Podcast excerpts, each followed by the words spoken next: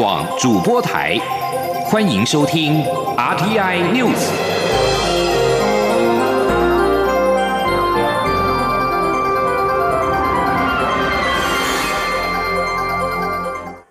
听众朋友您好，欢迎收听这节央广主播台提供给您的 RTI News，我是张顺祥。近来国内房地产动态引发讨论，内政部次长花敬群在立法院内政委员会答询的时候表示。上半年南部的房价上涨的情况比较明显，第二季、第三季则是呈现六都全面上涨的情况。不过，花敬群也表示，各国可以透过租税调控或者是限购令等方式，但不代表台湾也要提限购令。记者王维婷的采访报道。央广主播。国民党立委曾明宗二号在立法院内政委员会质询时，关切国内房价情况。内政部次长花敬群回答：上半年南部房价上涨情况明显，到了第二季、第三季，则是六都全面上涨，但是涨幅并没有非常高。花敬群说：上半年年初的角度来看的话，南部确实比较明显，但到了第二季，甚至到第三季，陆陆陆续看到。呃，六都大概都已经全面出现上涨，所以现在已经是全面性的问题。呃，但没有到北部虽然上涨，但是还没有到非常高的涨幅啦。曾敏宗接着追问内政部是否认为现在是打房时机？内政部长徐国勇回答：不能用打房这两个字，应该是稳定房价。他表示，房市维持稳定，跟着国民所得增加缓缓成长是最完美的，但是过程中会有一些波动。徐国勇说，内政部一号结合其他单位展开联合稽查，就是要让房市回归正常，不要被热钱炒作。曾敏宗继续询问内政部是否会寄出限购令。花庆群说，他之前有提到中国采取限购令的做法，但并不表示台湾也要实施限购令。中央广播电台记者王威婷采访报道。国内房市近期交易热络，内政部上周六已经在六县市二十三件案寄出大规模的联合稽查，宣示政府打击炒房的决心。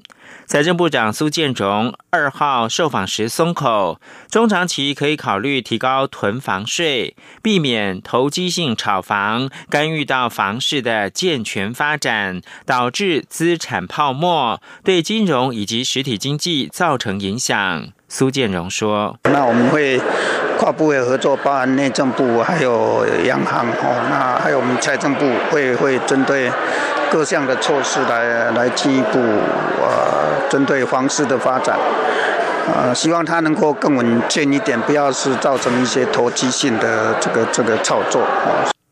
苏建荣也表示，财政部的措施有短期，也有长期，中长期还是要经过行政院开会，有具体的方案就会对外说明。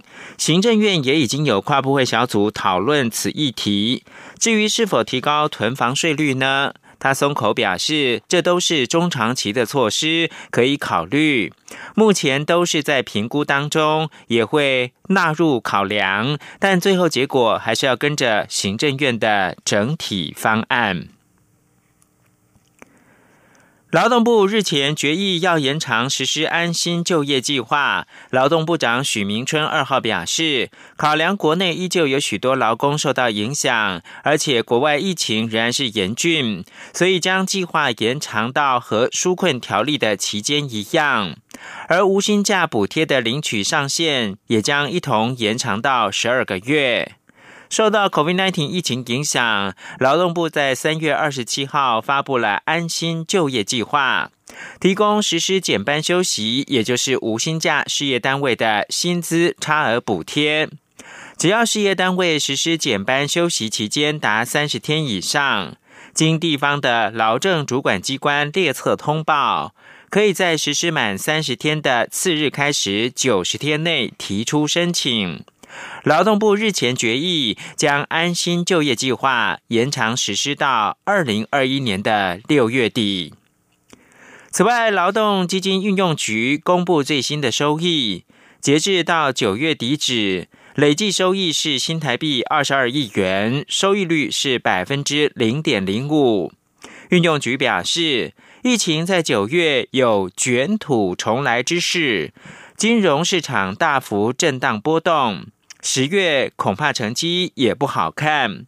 但十一、十二月随着美国总统大选落幕，不确定的因素消除，成绩有机会转好。请听记者。杨文军的采访报道：劳动基金运用局二号指出，截至九月底止，整体基金规模为四兆四千五百一十四亿元，累计收益为二十二亿元，收益率百分之零点零五。运用局分析，今年 COVID-19 疫情反复，全球金融市场上下大幅震荡波动，劳动基金投资绩效也受到影响。尽管期间有趋缓，但九月起又出现卷土重来之势，部分经济体。因确诊人数持续攀高，再度采行防疫紧缩和严管的措施。九月份股票及债券市场也纷纷回落，也冲击劳动基金表现。十月成绩也不理想。运用局副局长刘丽如说：“十月其实比九月还是更糟糕，但我们也期待说，可能有一些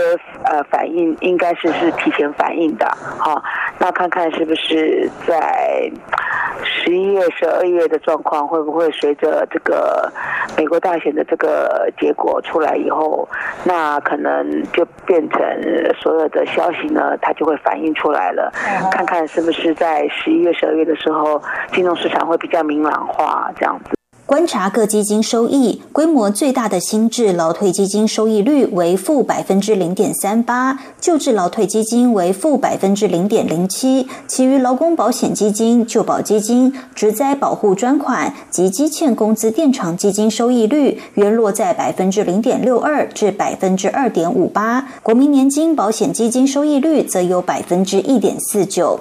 中央广播电台记者杨文君台北采访报道。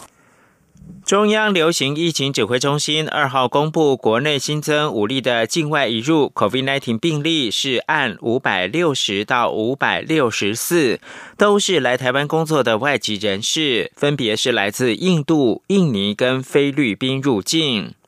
指挥中心统计，截至目前累计了十万两千一百五十三例 COVID-19 的相关通报。其中五百六十三例确诊，分别是四七一例境外移入，五十五例的本土病例，三十六例的敦木舰队，以及一例不明。另外一例，也就是按五三零移除为空号。确诊个案中，七个人死亡，五百一十九人解除隔离，三十七个人住院隔离当中。近来台湾境外移入 COVID-19 的病例增多，其中多是来自印尼入境台湾工作的外籍人士。中央流行疫情指挥中心发言人庄仁祥二号表示，目前只有来自菲律宾以及社福类移工入境台湾需要集中检疫，但有鉴于近来印尼境外移入病例增加。因此，近来已经尽量安排印尼入境的移工，也需要集中检疫十四天。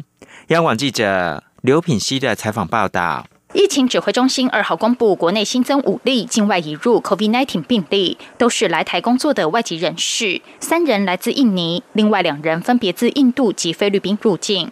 指挥中心发言人庄仁祥二号下午在疫情记者会中表示，目前只要是社服类的移工入境台湾，就一定要集中检疫；针对菲律宾，则不论是否为移工，也都要集中检疫。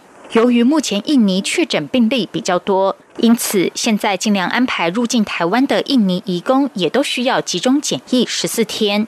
而印尼九月到十月新进入境的移工，有八成都是社服类移工。他说。因为印尼目前的疫情也比较严重哦，所以我们也也有针对印尼的呃，只要是移工的话，会尽量都都住到集中检疫所。目前大概规划是怎么样？那泰国、越南目前都还没有移工有检验出来阳性。此外，媒体关切近来发生多起在当地检验阴性，入境台湾时检验也阴性，但检疫期满后自费裁检才验出阳性确诊的个案。庄仁祥说：“这可能是个案已经感染一阵子，本来就比较容易出现阴阴阳阳的状况，此时不太具传染力，但在呼吸道里仍有残留病毒的 RNA，所以有时候验不出来，通常要多验几次才验得出来。这一直以来都是如此。”庄仁祥进一步指出。目前，印尼移工确诊人数有十一人，其中五人入境时持有阴性报告。菲律宾则有二十名移工入境台湾后确诊，当时入境附有阴性报告者有四人。他表示，目前政府并没有要求移工必须减负入境前三天的阴性检验报告，通常都是移工自行提供，其中以印尼籍为大宗。如果到台湾的目的是工作，大约七成移工都会提供裁剪证明。央广记者刘品熙在台北的采访报道：电子代工大厂人保每年在农历的年前举行的尾牙，是国内科技业的一大盛事。但今年受到疫情的影响，人保已经向员工宣布取消办尾牙。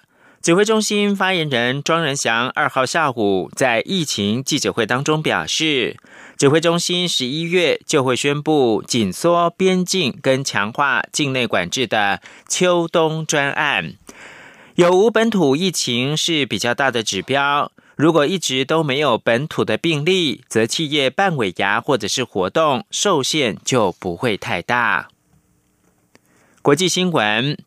美国总统大选因为受到二零一九冠状病毒疾病 （COVID-19） 疫情影响，邮寄选票增多。根据最新的数据，九千万美国人选择邮寄选票。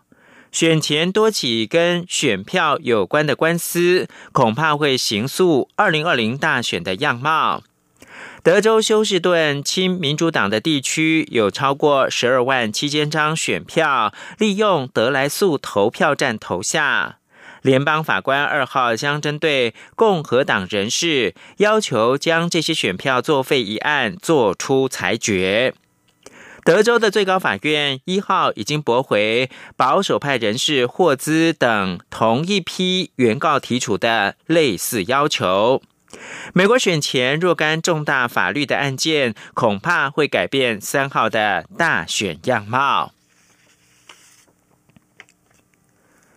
美国总统川普跟民主党候选人拜登将在三号的大选对决。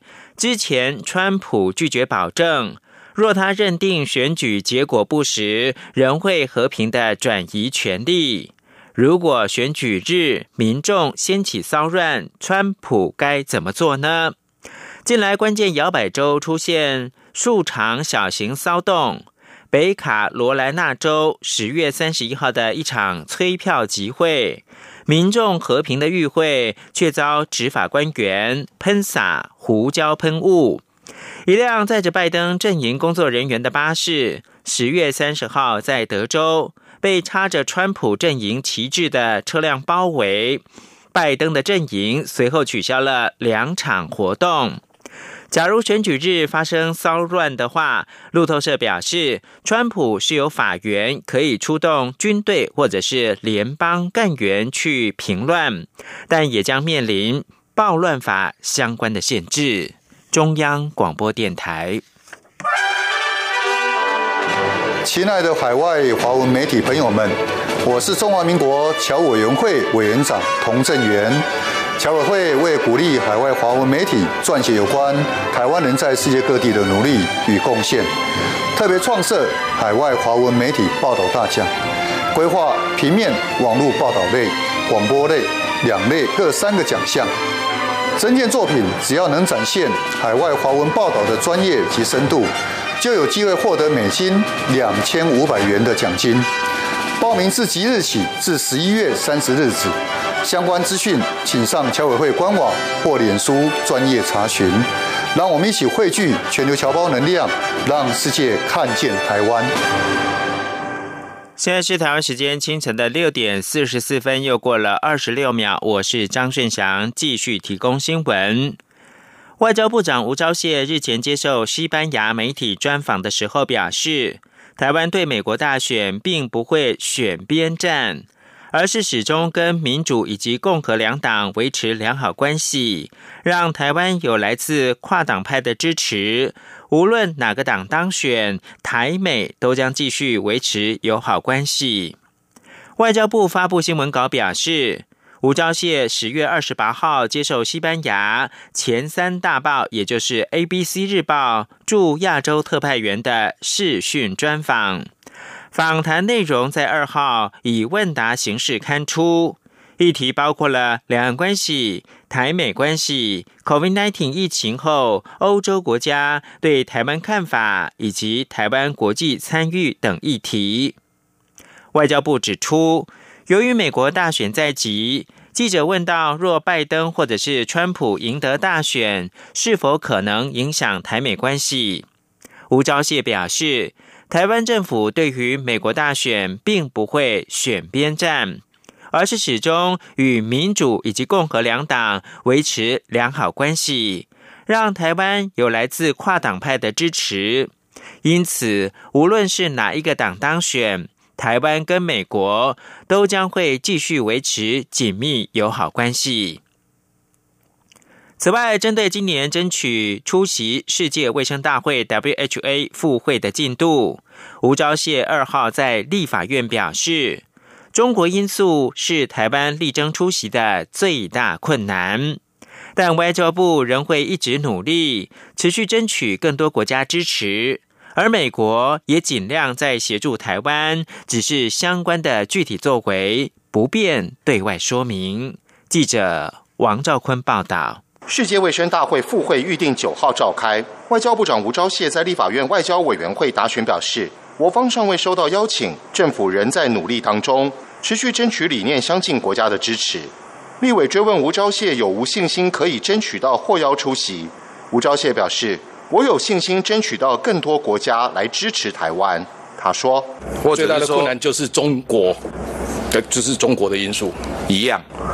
那没有任何突破的方式，突破就是争取一个国家一个国家。那美国的态度是什么？去争取更多的国家来支持我们。另一方面，政府向土耳其地震灾情表达关怀。土耳其总统在官方推特感谢包括我国在内的友好国家。”但推文随后移除我国国旗标示。吴钊燮会前受访时表示，遭移除是因为中国的干扰与压力，我方谴责中国的打压作为。他并强调，台湾以人道立国，对于任何一个需要协助的地方，不会因为中国的打压而退缩。中央广播电台记者王兆坤台北采访报道。前总统陈水扁跟媒体人赵少康对谈时提及，谁没有拿过扁的钱？行政院发言人丁仪明说，苏贞昌从政以来没有拿陈水扁的钱选举，每一场选举的政治现金都是诚实申报，也都查得到。媒体报道，资深媒体人赵少康日前探望前总统陈水扁，上演二十六年大和解。赵少康当面问陈水扁，指他女儿陈信瑜曾经说过：“谁没有拿过我爸爸的钱？”民进党真的每个人都拿过吗？陈水扁并没有指名道姓，只说没有拿过的出声一下好不好？丁一鸣二号晚间向中央社表示，苏贞昌从政以来完全没有收过陈水扁的政治现金，也没有拿陈水扁的钱选举。陈信瑜是不知道事实，而且从政治现金专户的申报中都可以看出来，陈信瑜也拿不出任何证据证明苏贞昌有收过陈水扁的钱。另外，有知情人士透露，苏贞昌在政坛比陈水扁早红，可以说是陈水扁的前辈，很早就担任县长，跟陈水扁是平起平坐。苏贞昌选举的时候不需要拿陈水扁的钱。苏贞昌二零一零年选台北市长的时候，陈水扁已经入狱，更不可能拿他的钱选举。台南长荣大学马来西亚籍的女大学生命案引发关注，民众党质疑行政院的治安汇报并没有如期召开。对此，行政院发言人丁仪明二号表示，因为疫情的关系，行政院减少召开大型会议。但相关部会仍会随时进行跨部会的协调。他表示，行政院开始盘整需要再召开的大型会议，如果有需要就会召开。而台北市方面则在检讨社会安全网有无可以改进之处。新北市则强调，防治治安不能够单靠警察，还需要市府团队以及全民合作。最重要的是事前的预防。记者欧阳梦平报道。台南市发生长荣大学马来西亚籍女学生遭随机掳走杀害案件，引发台湾社会及马来西亚的关注，中央及地方都展开检讨。台北市长柯文哲二号出席二零二零亡灵节墨西哥古老文化之传承特展开幕式，在接受媒体访问时表示，台北市也在检讨社会安全网有没有需要改进之处。他说：“没有，其实我们也在，我们其实我们也在检讨，你知道，整个台北市的社会安全网要怎么做会更有效率。我们看别人，你知道，我们也不要幸灾乐祸，我们都赶快回来检讨我们自己的系统有没有，还有没有可以改进的地方。其他的，我觉得都是口水战的。”另外，台南归仁分局局长因此案被拔关，曾任警政署长的新北市长侯友谊二号也被问到对此事的看法。侯友谊表示，一个重大治安的发生必有它的原因，但预防胜于侦查，事前的预防最重要。这不单是警察的责任，而是需要全体市府团队及市民从环境及公安联合。他说，治安的问题非常的复杂，不是单纯数据问题。那是民众感受问题，所以要营造一个好的治安，先把整个预防治安的环境做好，以及在侦破的能力加强，这样子对治安来讲就会有效的控制。侯友谊指出，在这起案件发生后，警界内部有做检讨，在受理不法案的过程当中，确实有严重的疏忽，所以从严追究责任也是理所当然。而此案发生前，有些环境没有做好，就不是一个警察的责任，而是市府及所有要负责的单位必须共同面对。中央广播电台记者欧阳梦平在台北采访报道。COVID-19 疫情重创到全球的观光，唯独台湾受惠于全民防疫有成。由交通部观光局指导，台湾观光协会主办的台北国际旅展，在十月三十号登场，在十一月二号圆满的落幕，成为疫后全球最大的实体旅展。尽管人潮受到疫情影响，但更加多样化的国旅产品却吸引了更多线上国际买家。惊艳下单，吴丽君报道。一年一度的台北国际旅展，去年曾创下三十八万四千八百三十四人次参展，现场成交金额达新台币二十亿元的纪录。不过，今年在疫情影响下，参展规模骤减，但仍吸引了三十个国家地区参展，成为疫后全球最大的实体旅展。尽管逛展人潮也因为疫情下滑了五六成，不过二号最后一天依旧热。热闹滚滚，人气不减，业者也纷纷传出销售佳绩。观光局副局长林信任在闭幕致辞时表示，看到逛展的民众依旧充满热情，显示台湾的观光动力依旧持续向上。加上这半年多来，英镑的业者在观光局的训练下，也端出花样百出的新产品，吸引了许多国外买家的青睐。林信。任说，在国外买家的部分，今年我们也一共媒合了十九个国家一百多位的国外买者来进行线上的旅游媒合。那他们一般的反应就是希望他们明年可以来这里。那今年呢，经由线上旅展的方式，他们也了解到我们台湾防疫的成就，特别是英镑业者也端出了跟以往不一样的旅游产品，所以他们也感到非常的惊艳。台湾观光协会会长叶菊兰受访。时也表示，今年许多政府部门推出的产品都相当有特色，逛展的民众逗留的时间也比往年更长。展场举办的旅游沙龙及旅游论坛也场场客满，让他深感欣慰。叶菊兰说：“我觉得这一场旅展，我个人呢是觉得还相当的欣慰，因为大家都愿意全力以赴，为了台湾旅游产品的提升。”打造一个真正的国际观光客会喜欢来的旅游大国。所以我觉得这场旅展其实是一个缩影。是台湾旅游市场重新再出发的一个很重要的起点。根据业者反映，雄狮集团已经达成每个月营收新台币四亿元的目标。云朗集团销售金额也较去年成长两倍，杰斯旅更在现场挂出玩售自牌。山富旅行社独家推出的日月潭飞行伞，以及首度推出的旅行做公益。送爱到台东，还有跨年银树光活动等，都是热销商品。中央广播电台记者吴丽君在台北采访报道。疫情冲击下，网购商机大爆发，加上即将到来的双十一，随之而来的是大量包装垃圾。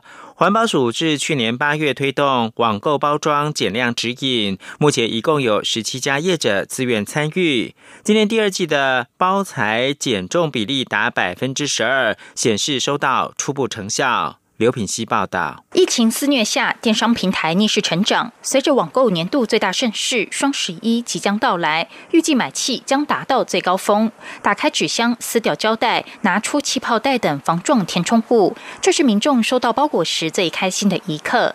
但大量的包材废弃物无法回收再利用，造成环境的灾难。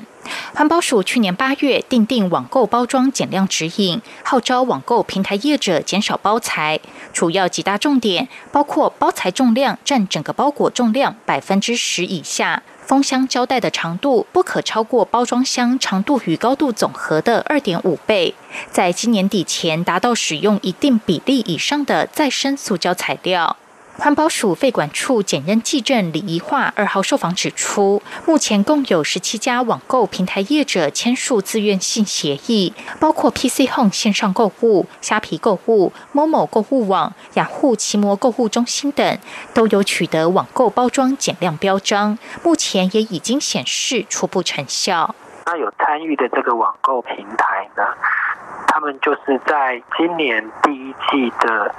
平均包材的减重比例大概达到百分之六，就是减少了百分之六的这个包材。那第二季的平均减重大概达到百分之十二，好，代表他们使用这个包材的，呃，的确有达到减量的一个成效。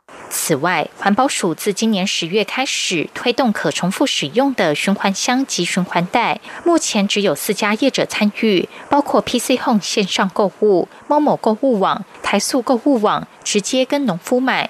民众收到包裹后，可以将纸箱或是纸袋投入邮箱或是业者指定的地点，就可以回收再利用。